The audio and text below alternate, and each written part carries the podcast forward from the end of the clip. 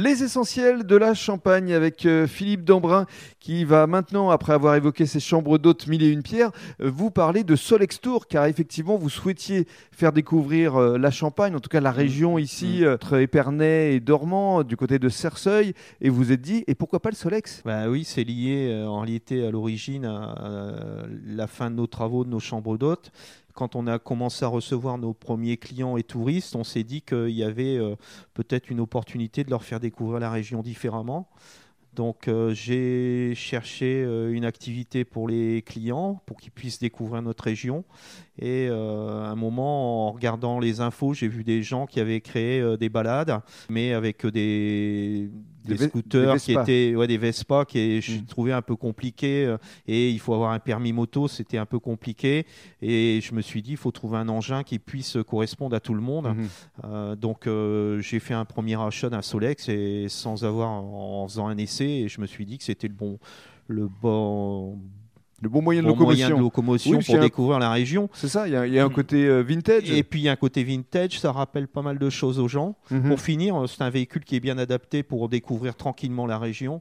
Euh, bon, les gens pensaient pas que ça, on pouvait penser que ça montait pas, puis pour finir, on s'aperçoit que avec la bonne technique, le vélo Solex passe un peu partout quand même. Et aujourd'hui, vous avez euh, justement un garage de co- combien de Solex? Ah, j'en ai en, alors, 30, 30 roulants, j'en ai encore 10 qui doivent, Qui doivent arriver doivent arriver, ouais. Ça veut Euh, dire que dans les formules que vous proposez, les balades en Solex, à chaque fois, il y a un guide accompagnateur? Alors oui, euh, on, dit- on essaie de se limiter à 15 personnes maximum. Mhm. Bon, on a des demandes des fois de plus, euh, plus de 20 personnes. hein. Bon, c'est ce qui doit arriver euh, prochainement pour un, un- un enterrement de vie de garçon. Mhm. Euh, bon, on s'organise, on, on met du monde euh, pour encadrer parce qu'au-delà de 15 personnes, c'est déjà 15 personnes, c'est compliqué. Bien sûr. hein, mais on met tous les outils pour que ça fonctionne bien, c'est-à-dire euh, la voiture balai derrière, des Solex de rechange au cas où il y a une panne. Bon, il suffit qu'un jour on n'en prenne pas, puis c'est ce jour-là qu'on tombe en panne, mais Mhm. normalement on ne tombe pas en panne.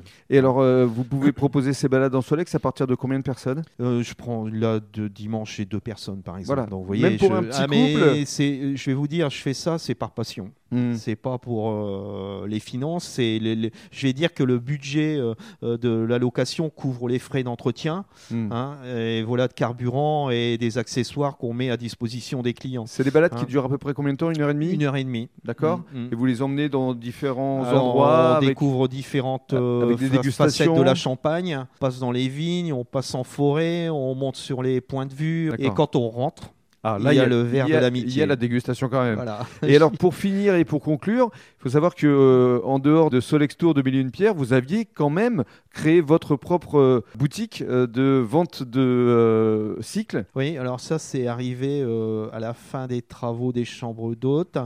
J'ai été débauché par une maison de champagne pour créer un gîte dans le village.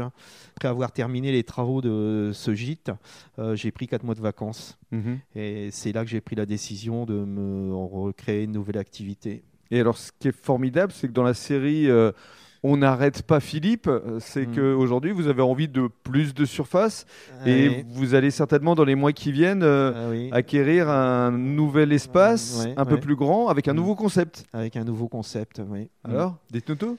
Euh, je sais pas si je dois le dire.